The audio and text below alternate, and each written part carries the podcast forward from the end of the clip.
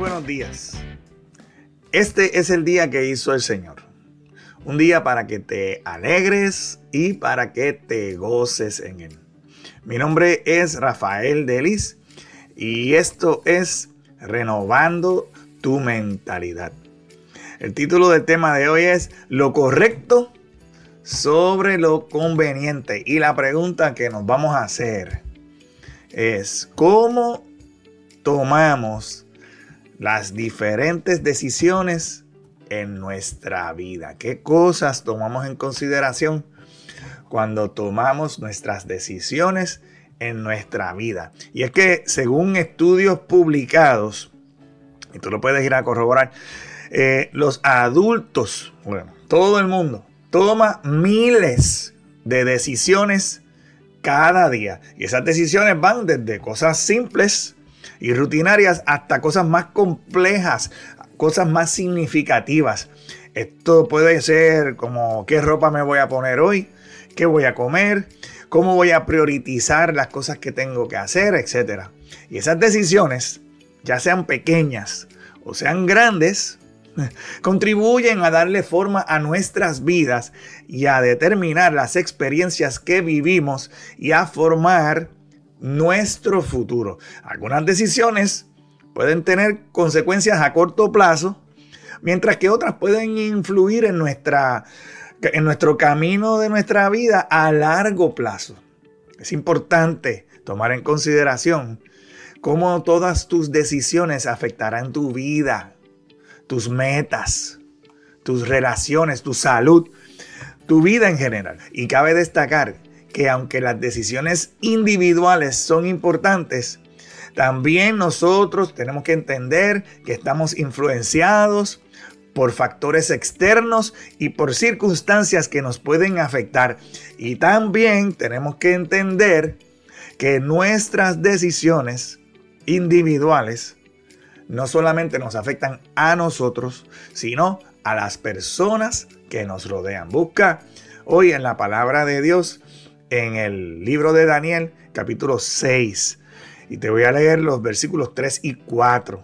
Pero vamos a estar usando realmente el, el capítulo completo en el día de hoy. Dice, pronto Daniel demostró ser más capaz que los otros administradores y altos funcionarios. Debido a la gran destreza administrativa de Daniel, el rey hizo planes para ponerlo al frente del gobierno de todo el imperio. Entonces los demás administradores y altos funcionarios comenzaron a buscar alguna falta en la manera en que Daniel conducía los asuntos de gobierno, pero no encontraron nada que pudieran criticar o que pudieran condenar.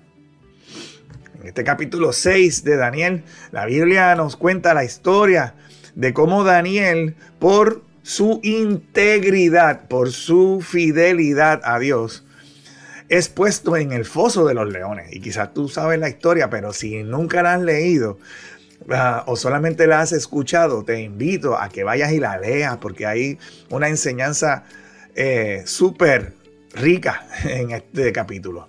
Y puedes ver cómo rápidamente ya en el versículo 3 y 4 se empieza a hablar de que Daniel era más capaz, que tenía más eh, o mejores destrezas de administración por su integridad. Porque cuando tú vives una vida de integridad, eso se refleja en todo lo que tú haces, no solamente en tu relación con Dios, en tu intimidad con Dios, sino que eso interno se refleja en lo externo. Y mientras que los demás funcionarios eran corruptos y conspiradores y se valían de artimañas para eh, hacer su trabajo, no, Daniel por su integridad demostró que era más capaz y tenía mejores destrezas de administración. Y esto definitivamente convierte a Daniel en un enemigo de los demás funcionarios. Y esos hombres buscaron maneras, dice la palabra, de demostrar que Daniel tenía alguna falta, pero ellos no pudieron encontrar nada. No tenían nada que criticar. Y yo te pregunto, cuando la gente mira y busca cosas en tu manera de actuar, o cuando la gente me mira a mí en mi manera de actuar, encuentran cosas que pueden criticar con causa, porque realmente cualquiera puede criticar sin causa. Esos hombres no podían entender ni conocer la relación que tenía Daniel con Dios, esa relación de intimidad, pero lo que sí podían ver, quizás ellos no ven a Daniel en su intimidad con Dios, pero sí pueden ver el resultado de la intimidad de Daniel con Dios en una vida de total integridad. Y ellos podían ver el temperamento de Daniel, el carácter de Daniel y todas las demás acciones externas. Y eso daba un buen testimonio de Daniel. El rey entonces es engañado por estos otros funcionarios a establecer un decreto, ¿eh? la decisión del rey de establecer un decreto eh, por una influencia incorrecta. ¿Ves cómo tus decisiones están afectadas por eh, las presiones externas? Y, y, esas decisiones que tú tomas pueden afectar incluso a las personas que tú más valoras. Y podemos ver varias enseñanzas que quiero resumir para ti en este día de este capítulo 6 que vuelvo y te invito a que vayas y lo leas. Podemos ver la fidelidad a los principios éticos, a los principios divinos, a los mandatos de Dios en situaciones difíciles. Eso es importante que tú y yo aprendamos de Daniel eso. Daniel se mantuvo fiel a sus principios y a su fe en Dios, incluso cuando enfrentaba la muerte, la prohibición del rey para orar, la prohibición del rey para pedirle o suplicarle o adorar a, Dios en lugar de adorar al rey.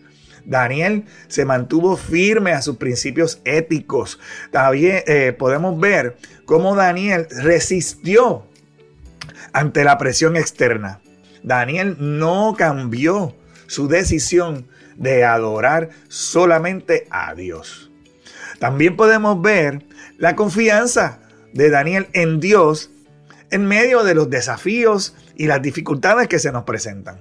A pesar de la amenaza de ser arrojado al foso de los leones, Daniel confió que Dios lo protegería. Y una cosa bien eh, interesante es que el rey, que no es judío, le dice que tu Dios, al que tú le sirves, te salve podemos ver también otra enseñanza de responsabilidad personal. Y es que Daniel asumió la responsabilidad personal de sus acciones. No solo Daniel oró en privado, sino que lo hizo de manera visible. O sea, él no tenía una intimidad o una vida con Dios en su intimidad y otra vida diferente ante la gente. Aunque él sabía que estaba desobedeciendo ese decreto real, él demostró su responsabilidad personal de continuar siguiendo su integridad en una vida eh, dedicada, de una vida consagrada, de una vida separada para Dios. También podemos ver en este, en este capítulo la perseverancia en la fe.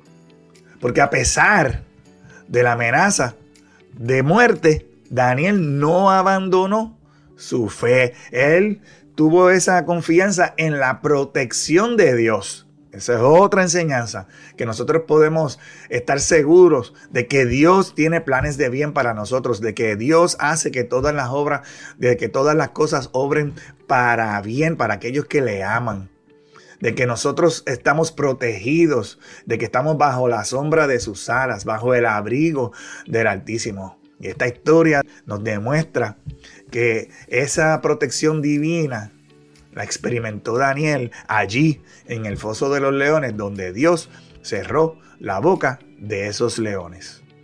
Y podemos eh, también ver cómo la vida de un hombre con integridad puede ser un testimonio para los demás. La, integridad de Daniel sirvió como un testimonio impactante para el rey, para todos los que estaban allí. El, incluso tan impactante como para que el rey eventualmente decretara que todo el pueblo, todo su dominio tenía que temerle, adorar y seguir las enseñanzas del Dios de Daniel. Hoy es el día de ser así, diferente. de hacer la diferencia.